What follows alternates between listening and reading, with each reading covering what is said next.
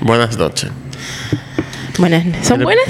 Sí, y vamos a coger este episodio en serio, cero relajo. Bueno, baby. A mí no me pagan para eso. a ti no te pagan y punto. Patricia trata. Bueno, deberían pagarlo entonces para que lo cojan en serio. Tú ves, Pablo sí sabe, porque yo trato de veces esta seria, pero es que... Porque yo te hablo de ti, amiga. La y, forma- tú siempre, y tú siempre vienes y dije, no, porque lo que vamos a hablar, y tú dije, anda, qué mal. Qué mal. Y después Y una de maldita ahí- risa que no aguanto. Yo dije, bueno, pero es que se murió. Eso. ¿eh? Pero es verdad, si se murió. ¿qué hago? Porque no puedo Páguenle para que puedan exigirle a la, a la administración. se le Girl. paga en amor y cariño Girl. ¿A quién? Excuse me. Patricia. Pero me han dicho como 10 veces. Eso es amor y cariño. Bueno. Ella dijo que lo pueden pagar con unos patelitos o una lasaña. Ese Ella problema. no dijo eso, te lo estás diciendo tú. Ese, te digo a ti. Eso no digan ahorita lo botan de aquí. Bueno, y si me lo botan de aquí, me puedo ir feliz porque ya yo voy conmigo. Un problema. Esto se comió de un pechurina. Está bien, yo lo- incluso la guardé para eso. ¿Y no vio lo kipe? Pa' aquí. Es verdad, pero hay ¿Qué- que, qué- hay que- Hablaron lindo- Hablé lindo ahí. hay que calentarlo, hay que calentarlo. Pero después del Espérate, episodio. pero Déjame corta- para el córtame el próximo micrófono episodio. ahora mismo. No, después del Espérate. episodio cuenta. Derecha. No se sorprendan si en el Pero, próximo God. episodio estamos hablando de equipe. Señores, bienvenidos a otro episodio de... Mira, sí, déjenlo aquí por ahorita. Lost in the Entonces-. Yeah, yeah, yeah.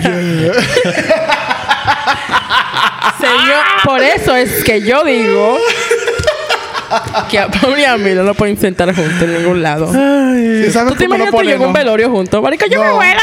Es que yo no puedo ir contigo, amiga. Yo te voy a decir la verdad. Yo te digo, ve adelante. She did. Cuando tú te vayas, ¿Tú te imaginas? De que she's es que, yo te es que yo te veo de lejos.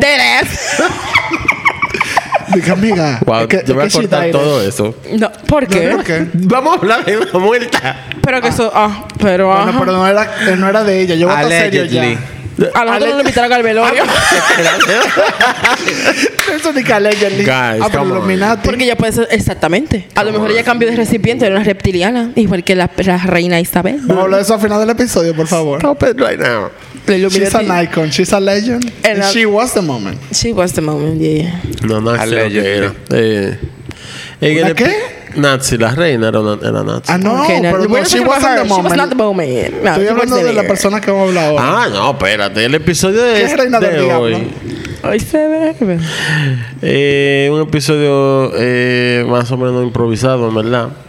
Porque hace varios días se murió Tina Turner. Y aunque yo lo tenía por ahí en un listado, pero nada, vamos a adelantarlo hasta ahora porque. Ella lo merece. Exacto. Así Eh, El episodio. Yo, o sea, lo traté de hacer lo más resumido posible. Van a haber pilas de detalles que yo no voy a hablar porque en verdad fueron 60 años de carrera y no somos locos. Pero usted puede ver el documental que está en HBO, que está perísimo en verdad. Lo vi incluso hace como dos semanas. Salió hace poco, ¿no? O sea, el año Así es. pasado fue. Salió en el 2021. Ah, pero ok. Eh, justamente hace par de semanas lo estaba viendo. Y en verdad está súper heavy. Y ella es la que está contando absolutamente todo. Ella en, el, en ese momento y ella en cintas de entrevistas del ochenta y pico, del noventa y pico. Nice. Eh, Tina Turner nació con el nombre Annie Mae Bullock eh, el 26 de noviembre de 1938 en Notbush, se- eh, Notbush Tennessee. Eh, cuando ella era niña en Notbush, Tennessee. ok, no sé por qué lo tengo que decir así. Anna Mae eh, era hija de Floyd y Selma Bullock. Cuando tenía 10 años, su madre huyó por las constantes peleas con el esposo y dejó a la familia botada en la casa eh, para salir del tigre. El papá de Tina finalmente también se separó de toda la familia, lo que obligó a tener que crecer eh, a Tina y a su hermana rápidamente. Eh, durante ese tiempo, ella y su hermana mayor, Aline, Aline, eh, fueron eh, criadas por la abuela y cuando la abuela se murió, se fueron a San Luis, donde vivía su madre. Bueno, aunque no tienen muy buena relación, incluso en el documental hablan de que ella nunca tuvo una buena relación con la mamá, que la mamá era una mamá en verdad. Eh, Ay, ay, mi- ¿Y tracks? Estos fueron los comienzos de muchos tiempos difíciles para ella, en verdad, eh, antes de su carrera. Y aún teniendo la carrera, vinieron muchísimos momentos difíciles también. Eh, mientras Tina, bueno, Ame vivía en San Luis, ella y su hermana iban a clubes de RB que estaban en el área.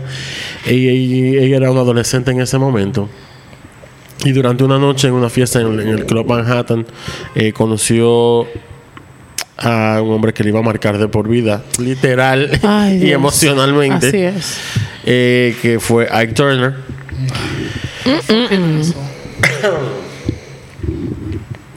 Tina Turner conoció a Ike Turner en 1956 y en ese momento Ike era el líder de una banda llamada Kings of Rhythm y estaba buscando eh, una cantante para el grupo.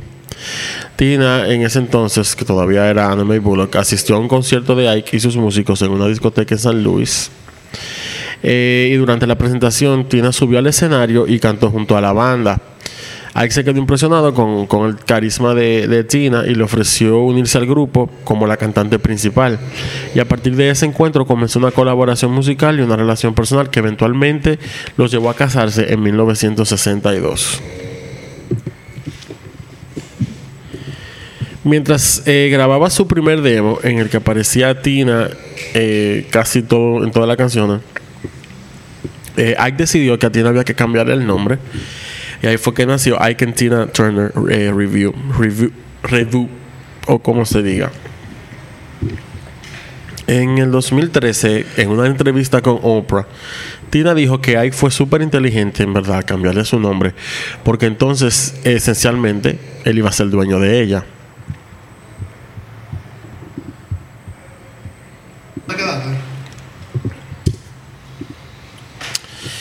Eh, en una entrevista en el 2013 con Oprah, Tina dijo que Ike fue inteligente al cambiar el nombre porque entonces significaba que él era esencialmente su dueño.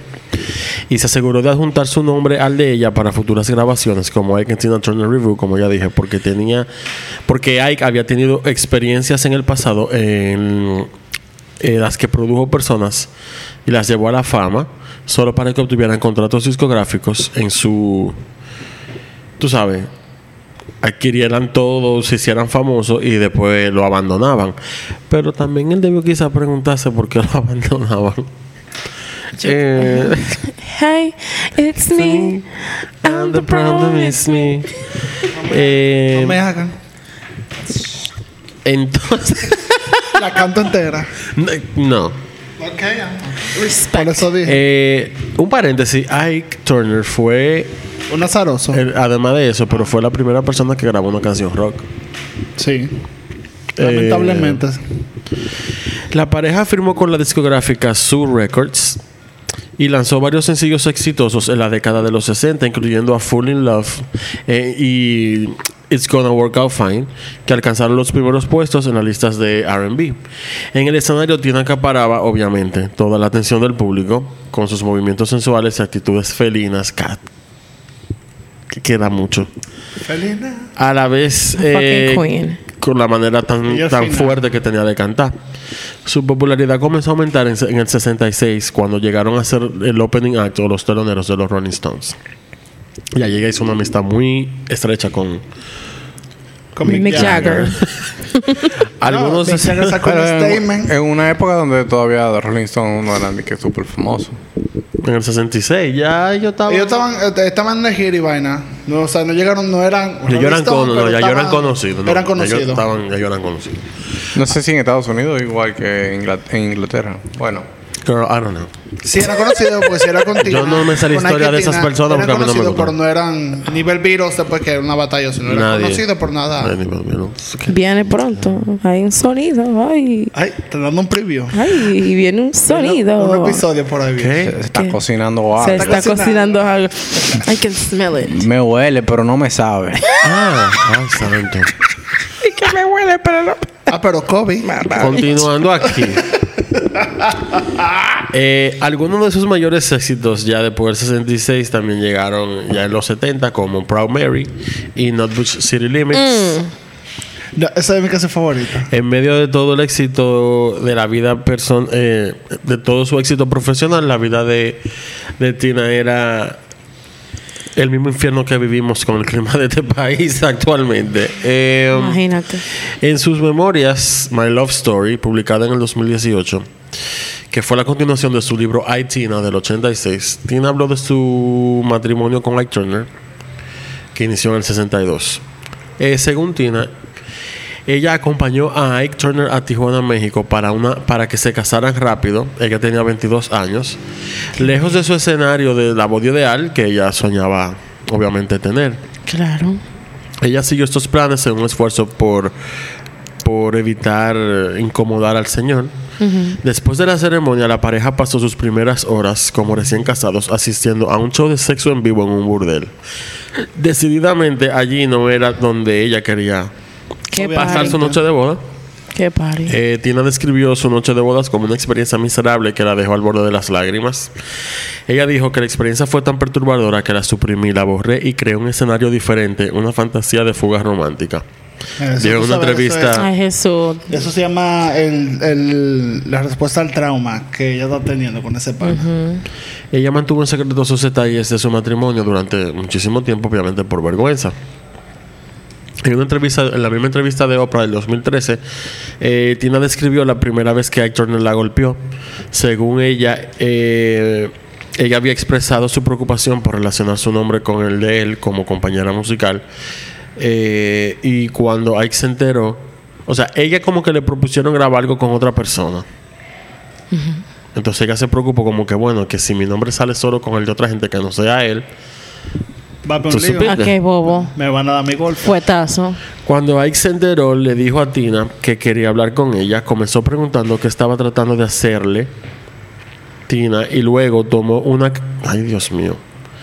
Una camilla de zapatos de madera. Me imagino que la vaina... Una zapatera, me Claro. imagino.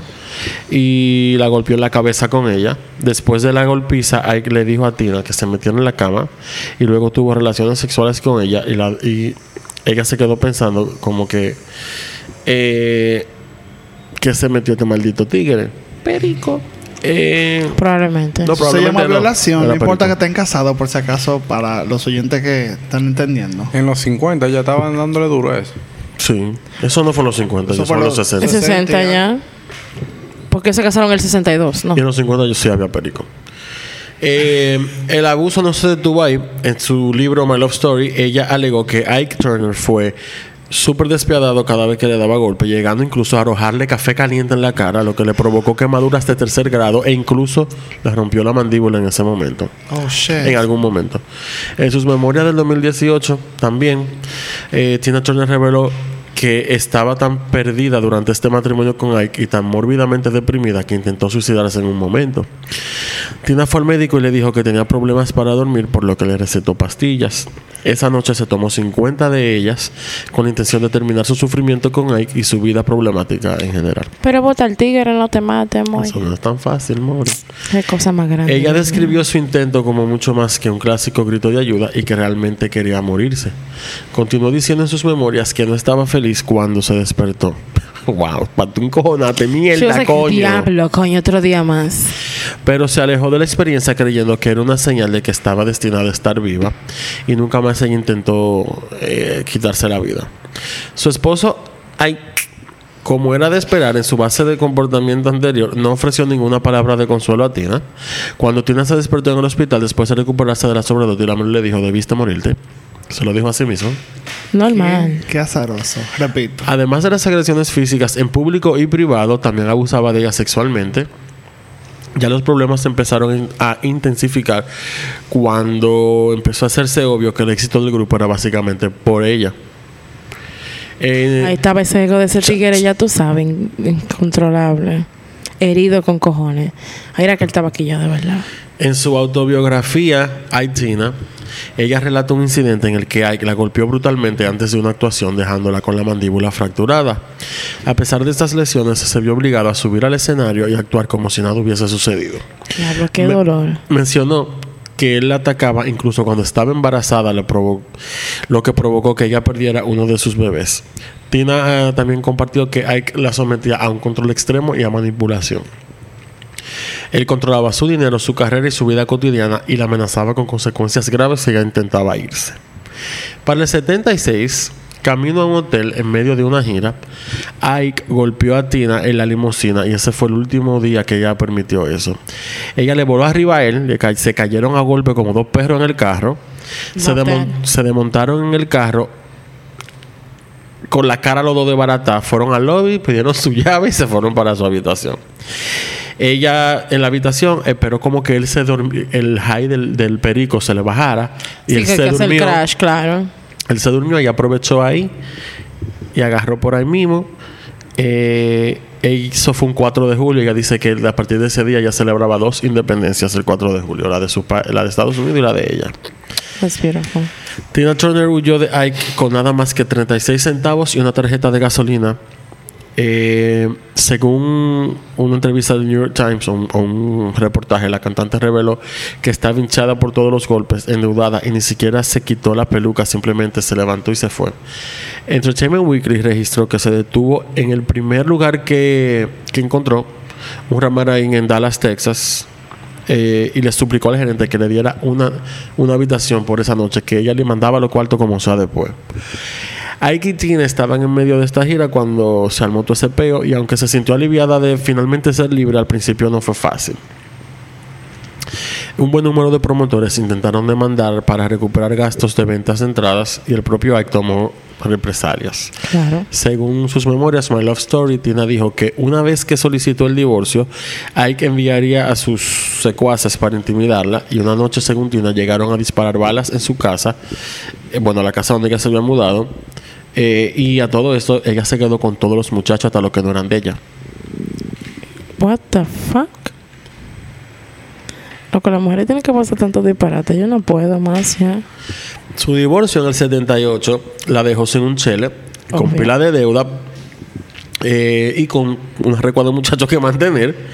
El público en ese momento no entendía por qué una de las asociaciones musicales más icónicas de las últimas dos décadas eh, se había disuelto repentinamente y las compañías discográficas dudaban mucho en firmarla ella sola.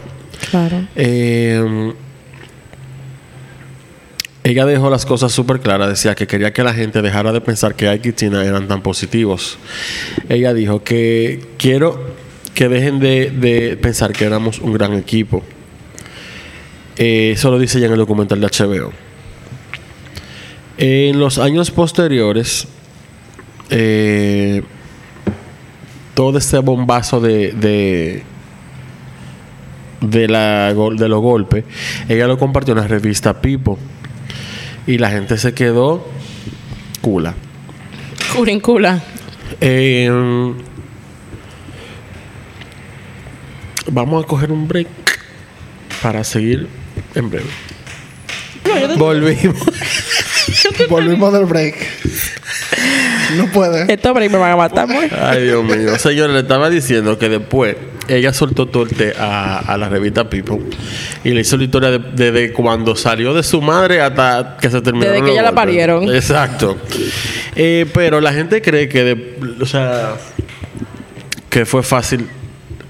eh, el hecho de ella tener como que, ah, como ella era Tina Turner, ella y siguió su carrera normal. Pues no.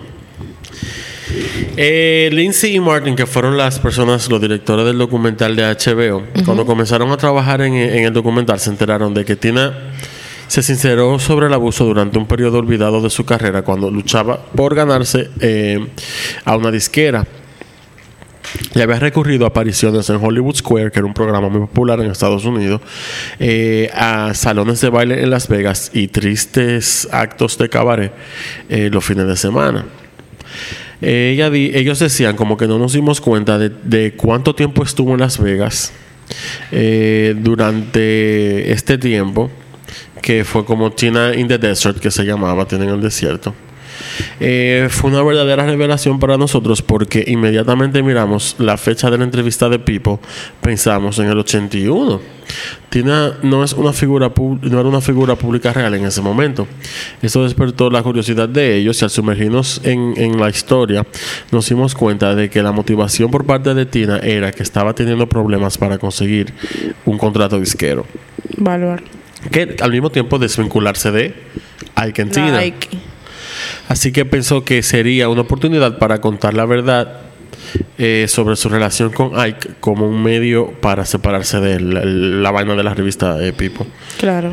Eh, la ironía de esto fue que esa misma decisión de alguna forma consolidó su identidad con Ike de una manera eh, de la que nunca se pudo separar. No, realmente no. Ella se hartó mucho de hablar de eso y como que ya llegaron momentos de, ya en la final de los 90, en los 2000, que ella decía que no va a hablar más de esa maldita mierda. Porque yo no te no estás hay, hay una fucking película, véanla. Eh, el documental de Lindsay Martin alterna in- in- eh, impresionantes imágenes de la actuación de Tina, obviamente cantando y, y meneándolo todo, Como siempre. con admisiones vulnerables detrás de escena.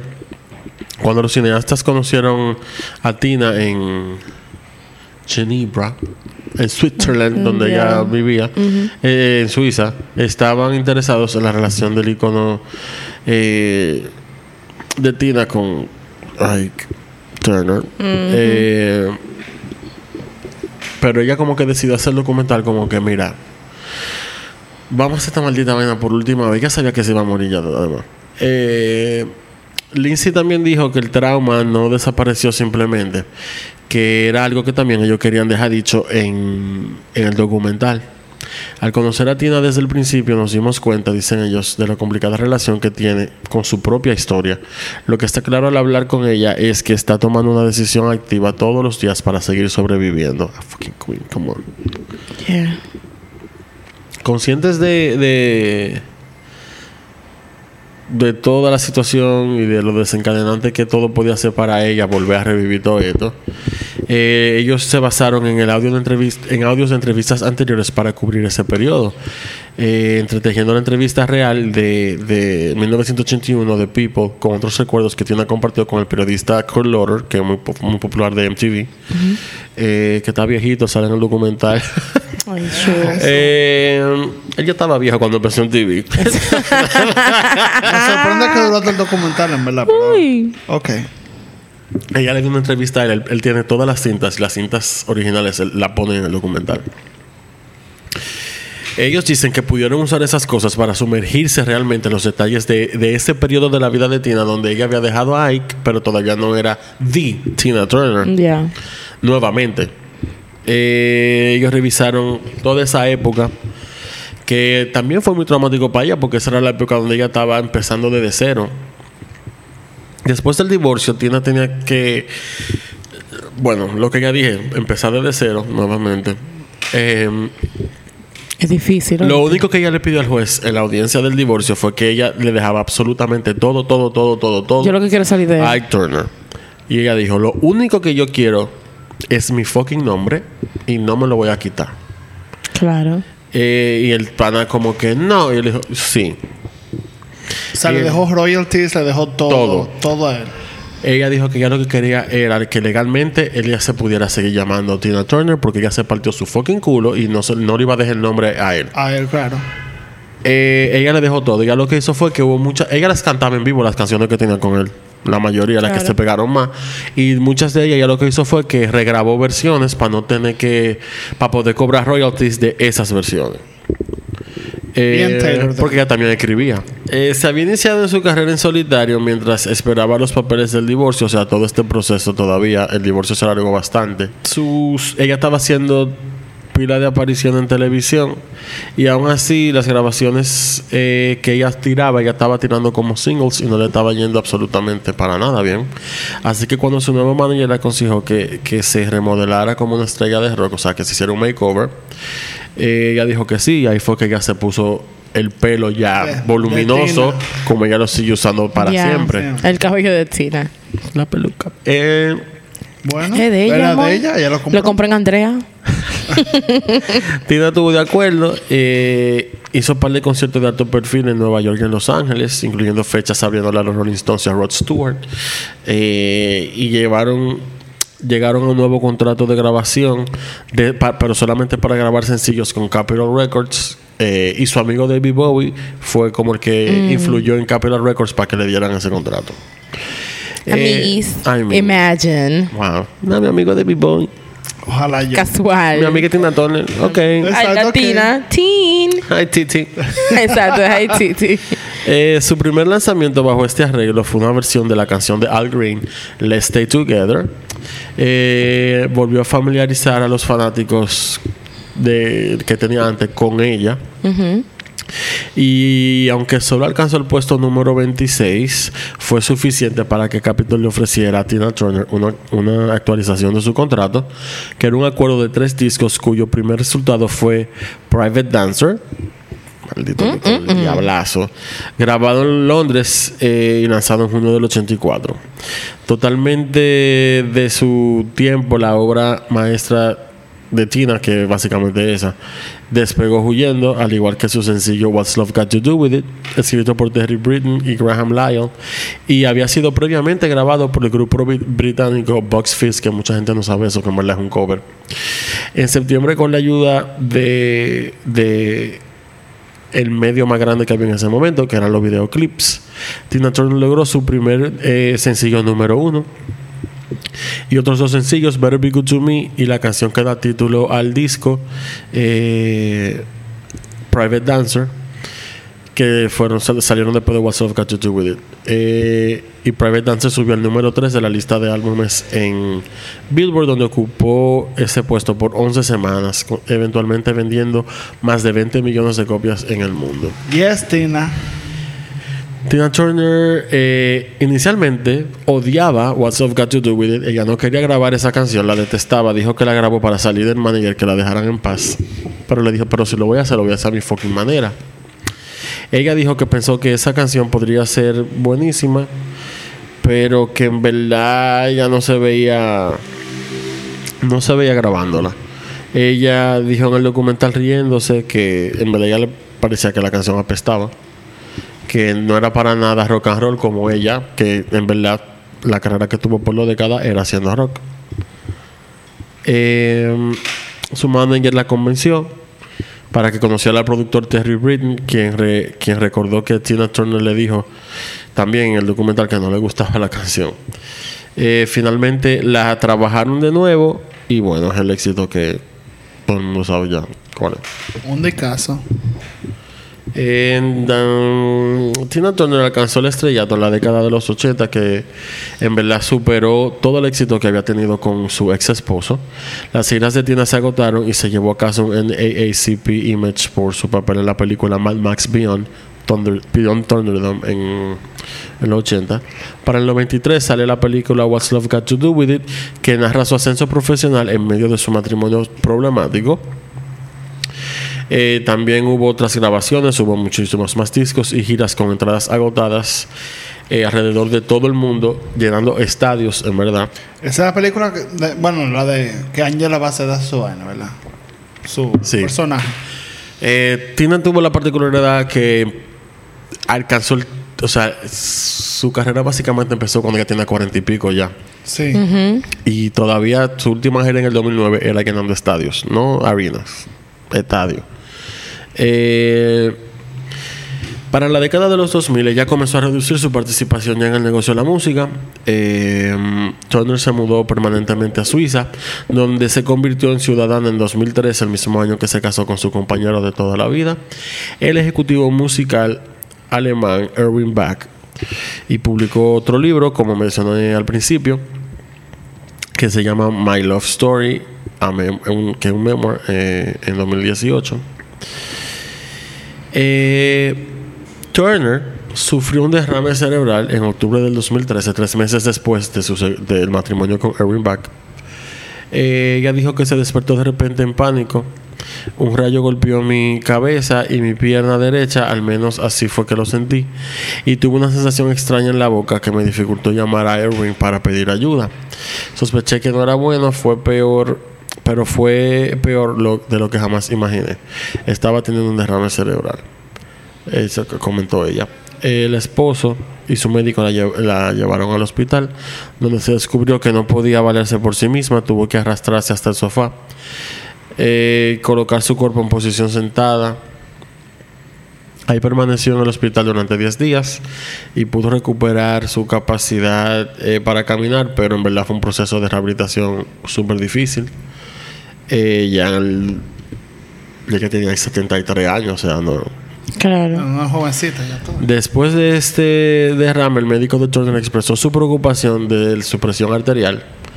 eh, también eh, que le estaba haciendo daño en los riñones. Poco después descubrió que solo tenía 35% de función renal Diablo. y eventualmente bajó a un 5%.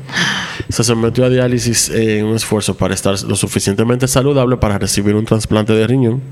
Y en abril del, dolmi- del 2017 recibió el riñón, se lo donó su propio esposo, eh, Erin Back. Pero antes, en enero del 2016, a Tina le habían diagnosticado un cáncer intestinal. Era mía, golpes, todos o sea, de todo. Li- Literally. I mean. Ay, Dios. Compartió en sus memorias esta información también. Ella había estado sufriendo de una diarrea crónica durante meses. Eh, O sea, en el, o sea, en el hueso y deshidratada con cojones. Le diagnosticaron en una etapa temprana y tenía carcinoma y múltiples pólipos malignos. Eh, y aún no tenían claro para ese momento si se había eh, expandido. Un mes después se sometió a una cirugía para extirpar la parte cancerosa de su intestino y los médicos pensaron que se podía curar, pero hacerlo significó que tuvo que retrasar el trasplante de riñón por un año. Diablo loco, pero... Qué mal. O sea, tengo el riñón aquí, me hizo la diálisis, y ahora tengo el cáncer y ahora tengo que esperar. Uno this del otro. Uno atrás del otro, literalmente. Para empeorar las cosas. O sea, de, Guatemala, Guatapeor. Después de todo esto y riñón puesto, el hijo mayor de Tina Turner, Raymond Craig, a quien, a quien lo tuvo justo antes de meterse con Ike, se suicidó en Los Ángeles. Mira, madre. What will you do then? Eh, ella esparció las cenizas de él frente a la costa de California. Él dijo, ella dijo que fue su momento más triste como madre. Ella, Pues claro. él tenía 59 años cuando murió tan trágicamente, pero será siempre mi bebé. Jesús, mi corazón. Ronnie Turner, el único hijo biológico de la cantante con su exmarido Ike Turner, también luchó con el tipo similar de cáncer eh, de colon. Más específicamente, el, el carcinoma de colon metas- metatástico. Metastático. Metastásico. Ay, santo. Regao. La Sociedad Estadounidense de Cáncer señala que la mayoría de las personas con cáncer eh, colorectal tienen antecedentes familiares de la afección. Ronnie Turner murió a causa de la enfermedad a los 63 años en diciembre del 2022, dígase hace poquito. O sea que ella tuvo que enterrar a dos hijos. Qué difícil. Y nada, el 24, y nada, el 24 de mayo, el 24 de mayo de 2023, dígase hace menos de una semana, Tina Turner murió en paz en su casa en Suiza. No han dicho la razón, o sea, la causa de la muerte. No lo han dicho. Eh, vamos a ver qué va a pasar. Qué arroja. Durante los últimos años, Tina hizo muchas apariciones en público también, especialmente para el estreno del musical de Broadway llamado Tina, que se creó en honor a ella. Ay. Eh, en su carrera, Tina recibió 8 Grammys, un Brit Award, un Echo Award, MTV Music Awards. También la- fue introducida al Rock and Roll Hall of Fame, eh, al rock, al al Songwriters eh, Hall of Fame y al Hit Parade Hall of Fame.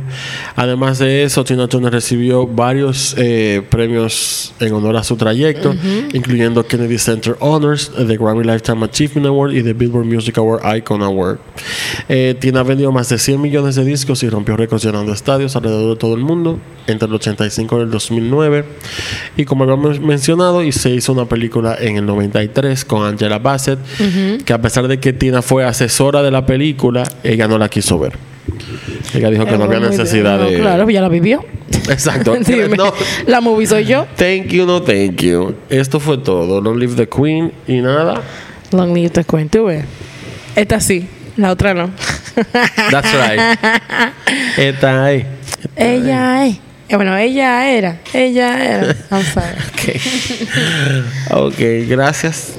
De Wow. nada. Yo quedé helada cuando yo. Cuando, ay, cuando fuiste tú que lo escribiste en el grupo. Dije, señora, tiene Turner se murió. Y yo, no, yo no lo creo.